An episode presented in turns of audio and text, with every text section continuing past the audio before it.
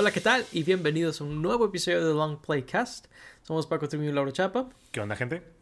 Y pues bueno, en este episodio estamos continuando nuestro, nuestro ranking o nuestros tops del fin de año. En este episodio vamos a estar hablando de nuestras películas animadas favoritas del año. Eh, pues igual que en los demás episodios, en caso de que ya los hayan visto, pues son top 5 de cada quien. Y pues bueno, vamos a andar hablando sobre eso. Y pues bueno, Laura, ¿te parece si comenzamos con tu número 5? Sí, sí, claro que sí. Vámonos recio. Eh, en mi número 5 tengo una película curiosa. Más que nada porque es medio trampa. Eh, el creador de esta película es Kid Cudi, eh, un artista, un, rapero por ahí. y él dijo que era como una serie al principio y Netflix la cataloga como especial de televisión pero realmente, o sea, si tú la ves, pues es como una película prácticamente, dura un poco más de hora y media y no es como que saliera en la tele, digo, salió en Netflix, entonces, pues no entiendo muy bien cuál sería la diferencia de, de, especial de televisión y película en este caso. No es como las de Disney Plus, por ejemplo, que sí duran menos los especiales de televisión. Entonces, pues bueno, yo la incluí aquí. Eh, esta película se llama Intergalactic. Eh, es una película muy al estilo de, Spider-Man Into the Spider-Verse en, cuestión al arte.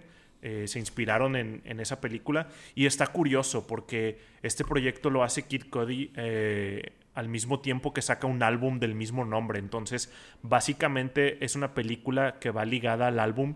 Y mientras no es la primera vez que, que, alguien hace eso, que un artista hace eso, pues por lo general lo que sale perdiendo es lo, lo, aledaño, ¿no? O sea, pues el álbum está bien, pero la película no tanto. O si es una película que está bien, pues el álbum no está tan bien. Y esta película está padre, la verdad. Eh, visualmente, pues creo que va a ser algo que hablemos de las películas animadas. Visualmente es muy bonita del estilo que tiene. Y creo que, pues, al ser como una película eh, que tiene un, un álbum junto a ella, eh, representa muy bien las canciones que, utiliza en la película, los visuales que, te tiene están padres, los personajes son buenos, tiene por ahí eh, buenos actores, sale Timothy Chalamet, sale Jaden Smith, sale Macaulay Culkin, Vanessa Hudgens. no, me acuerdo cómo se llama la actriz que es esta, la novia de Spider-Man en Homecoming, pero X, esa, esa chava también sale.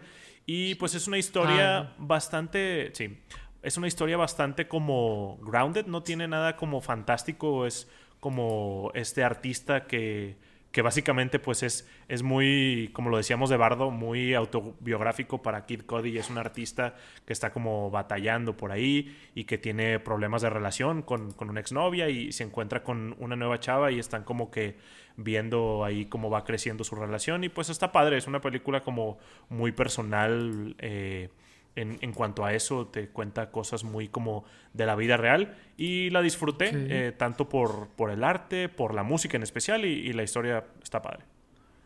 Ok, interesante. Digo, eh, me interesa mucho ver esta película, no la he visto. Eh, curiosamente me enteré de ella hace unos días apenas, un amigo me platicó sobre ella y dije, ok, la tengo que ver, pero no sabía de ella y por lo que veo salió hace buen rato, en septiembre. Sí. Eh, creo que lo hubiera visto antes de haber sabido de ella.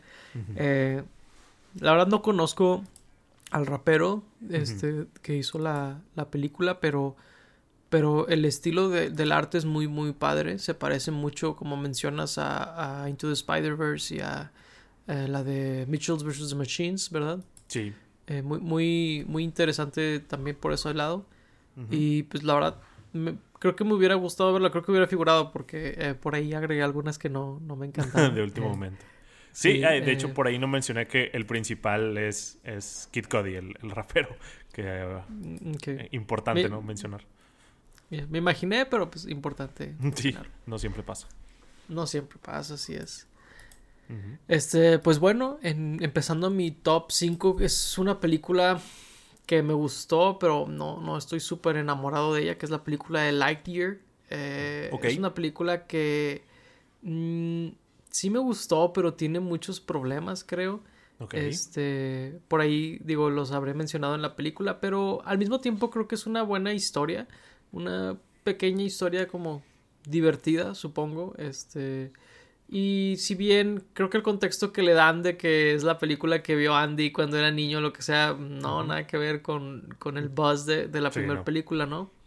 Pero, pero digo, creo que eso no importa mucho, creo que es una película disfrutable y creo que tiene un buen mensaje al final del día también. Y digo, creo que me hubiera gustado ver qué podían hacer con una secuela de Lightyear, pero fue un fracaso tan rotundo en taquilla que dudo que algo así vaya a suceder, ¿no? Sí.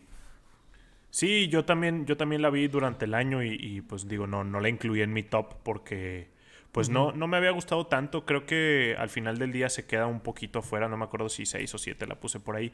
Pero sí, la verdad, yo sí tuve un poco más de quejas en, cuanto a la película. Recuerdo que inclusive me llegó a aburrir un poco. Pero sí, creo que es, por ahí, es un, fracaso de Pixar en cuanto a lo monetario. Eh, se hicieron historias muy tontas de, por qué le está yendo mal y, pues ojalá que Disney no se lleve como el mensaje erróneo en cuanto a esto. Pero pues quedará como una película un poco extraña en la historia de, Pixar y, Disney en cuanto a animación, ¿no? Claro, claro, pues Toy Story antes de esto era una franquicia infalible, ¿verdad? Sí. Sí, y pues bueno, digo, la verdad no tengo mucho que decir de esta película, pero pues, ese es mi, número 5 del top. no este, pasa nada. Eh, pues bueno, ¿te parece si continuamos con el top 4?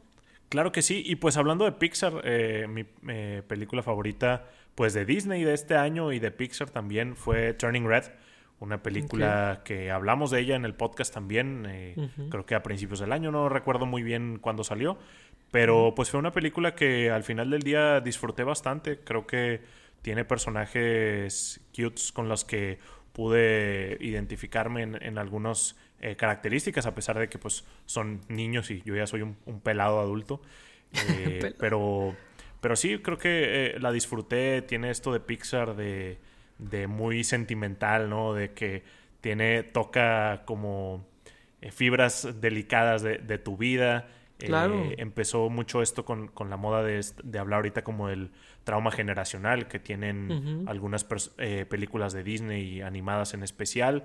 Y pues creo que era, era algo que no había explorado tanto Disney por, por ese lado. Eh, es verdad. Una película un poco más de, lado asiático en cuanto a en dónde se, se, eh, se sitúa la película y, la familia que, se relaciona por ahí.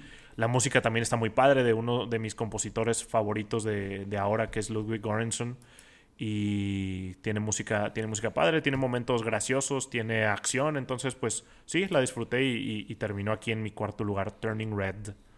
Ok, pues digo, curiosamente yo no tengo tan buena opinión de la película como tú, pero sigue figurando en el top 4. Eh, y sé que es un poco extraño, sobre todo para la gente que vio el episodio de, del podcast. Pero la verdad es que creo que al final del día sigue teniendo muy buenas cualidades. Este. Y si bien creo que no me gustaría mucho que Pixar volviera a hacer una película en este estilo. Eh, al mismo tiempo creo que puedo eh, como apreciar lo que es un poquito mejor ahora, ¿no? Que mm. como después de haberla visto y todo eso. Y digo, tiene lo suyo al final del día. Creo que es rara la película de Pixar que no que no me, que no me deje con algo, ¿no? Creo que eso es algo que, que mencioné en el, pod, en, el episodio del podcast. Este, y, y sí, digo, creo que creo que es una película muy, muy diferente y por ese lado creo que está, está chido, ¿verdad? Sí, es bueno siempre que experimenten como en otros estilos o con otras voces y así. Sí me sorprende que esté aquí en, en, tu top y más arriba de Lightyear. Eh, supongo que también será tu, tu, mejor película de Disney del año, a menos de que hayas incluido otra ahí en tu top, ahorita lo veremos. Pero pues está, está curioso que eh, tenerlo con, opiniones tan, tan diferentes, ambos en, el cuarto lugar de este top. Sí, más que nada, eh, creo que la de Turning Red la de Lightyear me, creo que me gusta más. De hecho, al inicio las tenía volteadas. Y las cambié hace rato, uh, antes de hacer el episodio. Increíble. Pero la razón por la que las volteé fue que siento que si lo quiero ver un poquito objetivo, entre comillas, eh, la razón por la que disfruto más Lightyear es por el tipo de película que es y no realmente por la película en sí. ok, eh, entiendo. Y pues por lo contrario, Turning Red creo que es al revés, donde el tipo de película que es no me encantó, pero creo que está mucho mejor hecha que, que Lightyear. Eh, por ahí creo que no me molestaría si volvieran a tener labios los personajes de Pixar. Estaba volviendo a verla y en Luca también no tienen labios. Eh, tienen como que estas bocas como redonditas. Están un mm. poquito curiosas. Eh, no me molestaría si los personajes de Pixar volvieran a tener labios. Es solo un comentario por ahí extraño. Este al final de Turning Red. Póngale labios, Rosa. Y pues sigue, sigue esta tradición de, de, Pixar, ¿no? De que, ¿qué pasaría si los juguetes tuvieran sentimientos? Si los carros tuvieran sentimientos. Y ahora nos dice, ¿qué pasaría si las adolescentes tuvieran sentimientos? Entonces, está, está curioso. Y pues Pixar ha estado como ocupado últimamente, ¿no? Porque creo que el próximo año ya sale la siguiente, que es Elemental. A lo mejor y, frenenle un poquito. Las últimas películas, por ejemplo, de Disney no nos han gustado. Eh, eh, entonces, pues a lo mejor sí va a ser un tema porque pues creo que a Turning Red tampoco le fue muy bien en, taquilla. Digo, Turning Red... O ni siquiera salió en el cine. Turning Red salió en, Disney Plus. No recuerdo si sí salió en el, en el cine. Recuerdo que salió algo sobre su performance, pero según yo sí es de Disney Plus exclusivamente, así que a lo mejor fue que poca gente la vio. Claro. Y sí puede ser, entonces pues va a haber algo, algo que tal vez pueda cambiar. Pues en Disney ya ha cambiado el CEO otra vez a Bob Iger. Así que veamos qué pasa. Sí, pues porque la otra vez estamos hablando de un, mundo extraño. También fue un fracaso. Like fue un fracaso. el, el, estudio de animación más grande del mundo está batallando con sus películas de animación. ¿Qué está pasando ahí, no? Y no está en mi top 3. Digo, no sé en el tuyo, pero. Ah, no, yo tampoco. no, no, no, no, está buena esa película. Para nada. Este, pero. Eh, pues bueno, continuemos con tu top 3. ¿Cuál, ¿Cuál sí es el top 3? Sí, eh, vamos al top 3 y a ver si esta está en el tuyo también. Eh, la mía es Jujutsu Kaisen 0. Eh, una película pues de anime. Una vez más se cola en, mi top 5 y yo creo que mientras sigan haciendo películas de, esta calidad de, anime van a seguir estando en, mi top 5 una película que está pues basada en, uno de mis animes shonen favoritos de, los últimos tiempos que pues si bien se producen mucho de este tipo de películas y usualmente son realmente filler o realmente como promocionales para venderte juguetes o venderte la serie de anime o videojuegos o cosas por el estilo.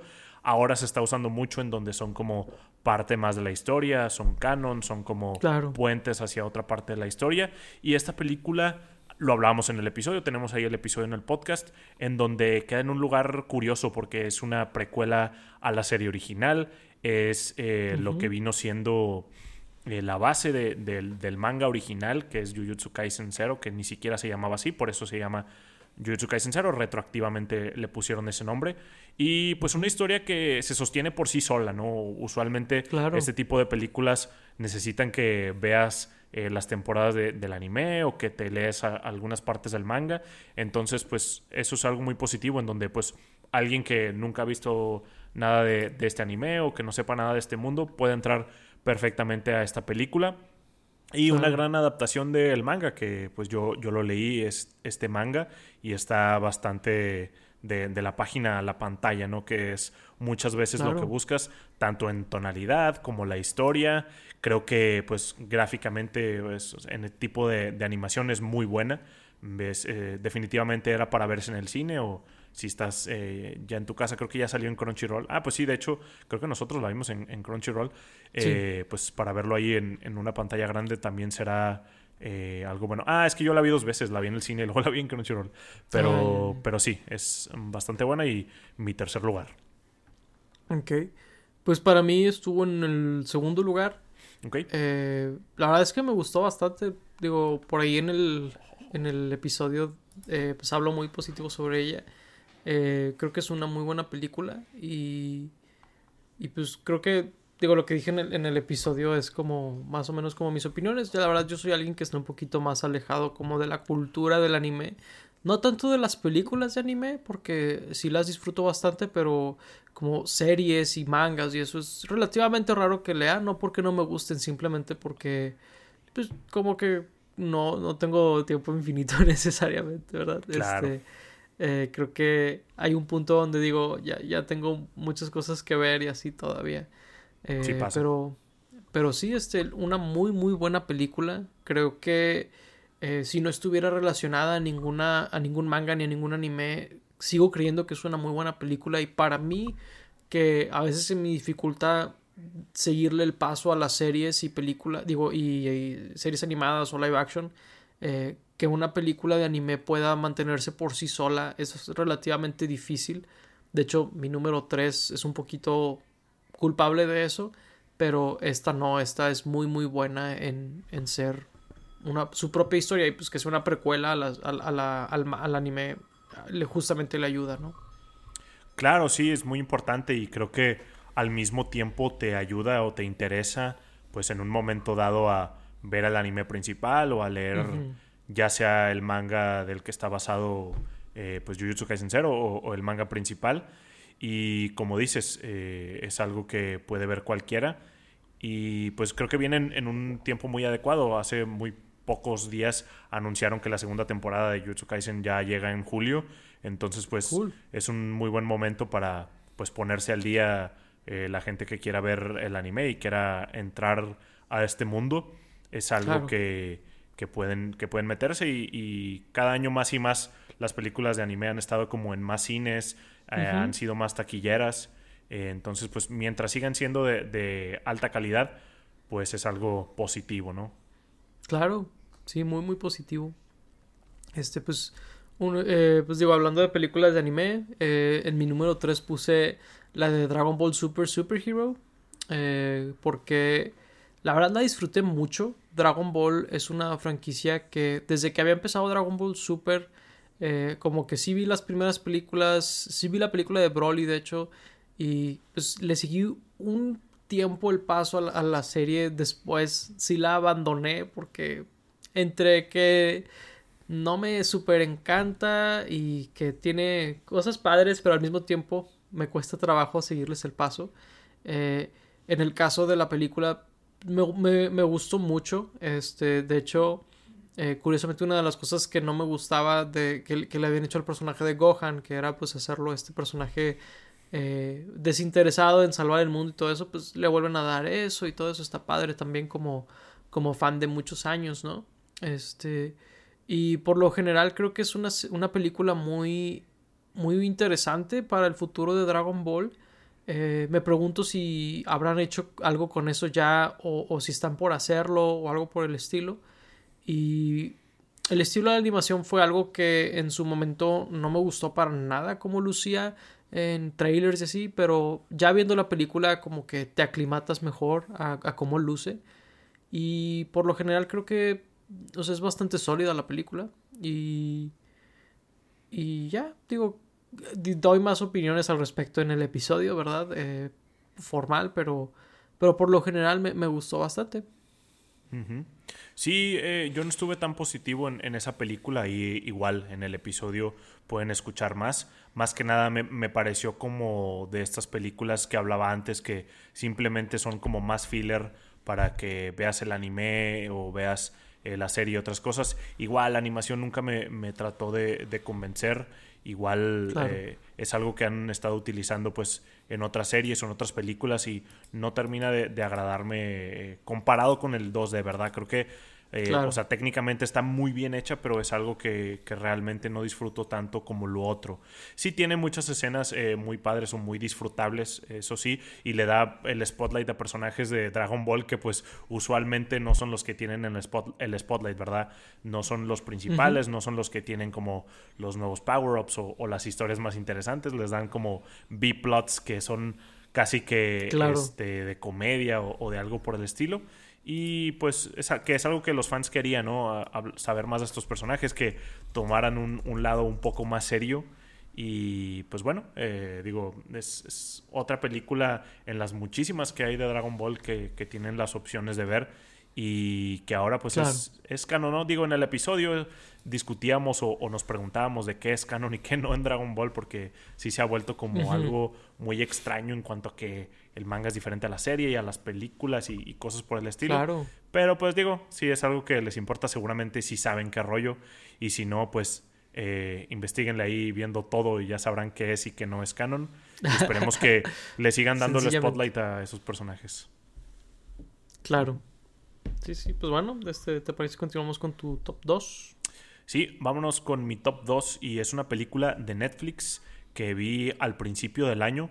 Igual es medio una trampa otra vez porque, bueno, eh, en realidad originalmente la iban a sacar como una miniserie. Al final del día sí la sacan como película, o sea, tú la encuentras en Netflix como pues una, una cosa unida ahí. Se llama The House. Es una serie de animación de stop motion que está hecha preciosa y son tres historias distintas que medio revuelven y medio no, eh, o sea, perdón, medio se giran en torno a o medio no a esta misma casa. Realmente es una casa que vemos como en épocas diferentes y las tres historias nos cuentan historias como muy distintas, en donde giran en, en, torno a esta misma casa o lo que parecería que es esta misma casa, realmente son tres historias muy independientes que se sitúan como en épocas muy, muy distintas. La primera nos presenta algo como muy eh, como del siglo XVIII, XIX, tal vez inicios. Eh, después nos, nos, presenta una historia muy moderna y después una historia como muy fantástica.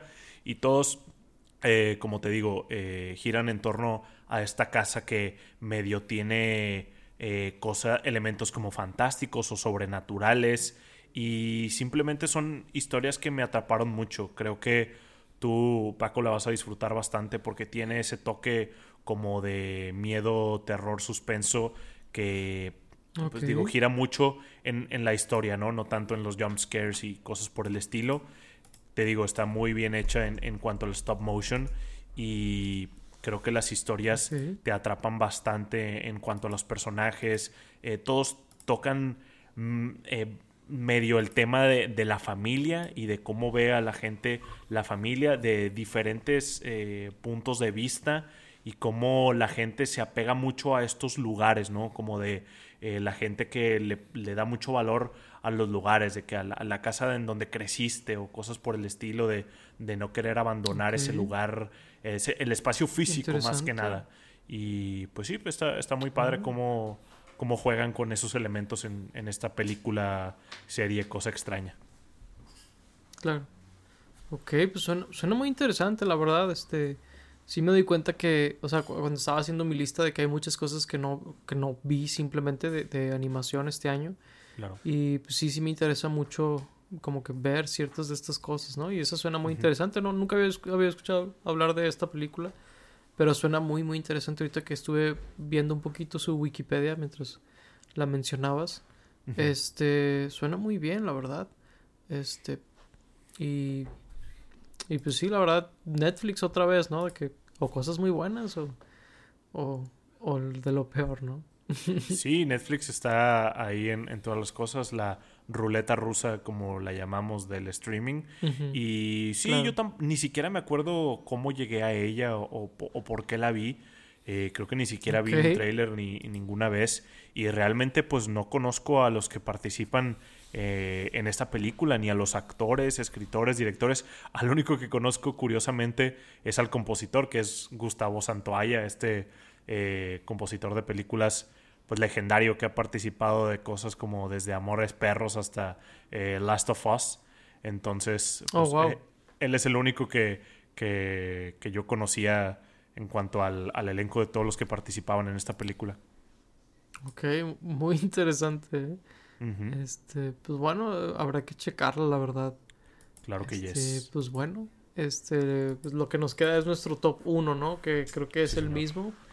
Una vez película... más. Sí, la de Pinocho, una historia real, ¿no? No, no es cierto. Esa película es horrible. No, la de Pinocho de Guillermo del Toro. Sí, eh, Pues digo, hace muy poquito hablamos de ella y, y, le echamos flores, ¿no? De hasta, hasta más no poder. Y creo que no está de más como volver a mencionar un poquito sus cualidades, ¿no? Donde si vemos la animación, digo, al inicio del, del episodio, del video mencionabas que hablar de la animación es un poquito de que, oye, pues cómo luce, ¿no? De que, y, pues esta película luce increíble, es stop motion y, creo que hace el argumento de que el stop motion a lo mejor tiene un lugar que no se le había dado en un buen rato. Y, creo que eh, Guillermo del Toro tenía muchos años, perdón, de, de haber como, de, de, contar esta historia en este formato. Y se nota mucho la pasión y el amor que tiene por, por esta adaptación. Eh, también en, el, en, las entrevistas que ha dado y, las cosas que ha estado platicando y, y, las teorías y easter eggs que la gente ha estado preguntando y señalando y pues él se ha puesto en redes sociales también a hablar sobre eso con los fans. Eh, ha, sido, ha sido muy interesante la experiencia posterior al lanzamiento de la película. Y, y sí, digo, pues es una de las mejores películas animadas que he visto, básicamente. Sí, definitivamente, por eso también es mi película número uno y como dices, hace muy poco hablamos de ella, pero pues sigo pensando en ella y sigo creyendo que es de las mejores películas animadas en el año. Si hiciéramos eh, una lista como en conjunto de las live action y las animadas, sí batallaría en, en, cuál poner en mi número uno, si la que puse en live action o esta, porque igual creo que es una película eh, excelente tanto en la historia como en la producción. Eh, el stop motion es algo que le da un toque muy particular al, look de esta película. Eh, se nota mucho el amor, eh, la pasión que le pusieron a este proyecto que tienen haciendo desde el 2008 me parece.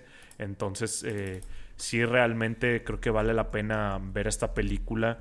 Mm, me hubiera encantado verla en el cine, lamentablemente no hay tantas salas que la estén proyectando. terminé viéndola en Netflix, pero aún así disfruté bastante de de esta película, la historia se quedó mucho conmigo. Es un gran logro readaptar esta historia que pues ya conocemos también de la clásica película de Pinocho que ya tiene más de 80 años y que han readaptado inclusive este mismo año en dos adaptaciones horribles eh, por distintas razones. Sí. Pero pues llega Guillermo del Toro y nos demuestra que pues simplemente teniendo una buena historia y, poniéndole pasión a un proyecto es como se saca adelante y cómo se hace bien. Y yo también creo que es de mis películas animadas favoritas ahora. Sí, la verdad es que este es, algo muy padre cuando, cuando una película llega y, y, da en, el, en, el, en el blanco, ¿no? Porque muchas veces también la película puede ser muy buena, pero por alguna otra razón no logra prosperar afortunadamente no es el caso en esta película, parece haber sido un éxito también este con las audiencias, ¿no? y, creo que es algo muy bueno cuando ambas cosas, la calidad y el éxito eh, monetario se juntan, ¿no? definitivamente y por lo que veo no costó tanto hacer esta película y yo también he visto que le ha estado yendo muy bien tanto en pues la taquilla limitado, limitada que ha estado, pero como en Netflix, ¿no? Y pues Guillermo del Toro, como mencionabas en, otros episodios, ha estado muy presente eh, en las listas, tanto en, películas como series, y pues ha sido un gran año para él y ojalá le sigan dando pues esas oportunidades de contar sus historias tan, tan espectaculares eh, que, nos, que nos muestra y que, nos enseña. Y otra película de Netflix, como decíamos, el, el gran, la gran ruleta rusa, esperemos que pues se den cuenta que también pueden hacer cosas de muy alta calidad y que sigan por ese camino en vez de hacer las cosas que no luego nos presentan que terminan manchando su nombre hasta peor de lo que de lo que a lo mejor las alzan las buenas películas, ¿no? Sí, sin duda. Creo que podrían eh, calmarse un poco y, y elegir un poquito mejor las cosas que producen porque eh, sí a lo mejor deberían irse más por calidad que cantidad. Pero bueno, digo, ese fue eh, nuestro top de este año de películas animadas. Este, no sé si hay alguna otra cosa que quieras agregar, así como alguna que te hubiera gustado ver o algo por el estilo. Eh, no tengo ninguna en mente así como muy rápido de, otra película que me hubiera gustado ver animada. Eh, sí vi otras por ahí medio interesantes que no terminaron de, de, convencerme. O por ejemplo, no sé cómo las incluiría. Por ejemplo, la de Chip y Dale. Digo, sé que es live action, pero tiene muchísimos elementos de animación y distintas técnicas de animación. Entonces, tal vez está ahí en un limbo medio extraño. Eh, vi la película, otra también de Netflix, uh, The Sea Monster, que si bien no llegó a mi top, también estuvo padre verla. Sale Carl Urban ahí como el personaje principal. Eh, y hubieron otras que sí, de plano no me gustaron, como la de Strange World, por ahí. Sí, creo que Strange World fue la, la una, una de las peores que vi este año. Eh, por ahí no vi, que digo, me imagino que no es la gran cosa la película en sí, pero eh, no vi la, la, película de las super mascotas que sacó DC. Cierto, cierto, yo tampoco. Eh, no, no la vi, por ahí sé que el perro de Batman, o, o, no sé si Batman es la voz de Keanu Reeves, no estoy muy seguro cuál. Es Batman. Es Batman. Este, este está curioso cuando, cuando algo así sucede, un papel un poco extraño para, para el actor. Sí, porque el perro es este Kevin Hart. Ah, ok, interesante. Este, pues sí, digo, por ahí digo, si hay dos películas que mencionaste en el tuyo que, me interesaría ver. Este, pero bueno, creo que por ahora, pues sería todo, ¿verdad? De, de, nuestro top de películas animadas. Este, muchas gracias por ver este episodio. Y pues bueno, si no es por el momento, fuimos Paco Triviño y Lauro Chapa. Gracias por escucharnos. Hasta la próxima. Bye bye. Bye bye.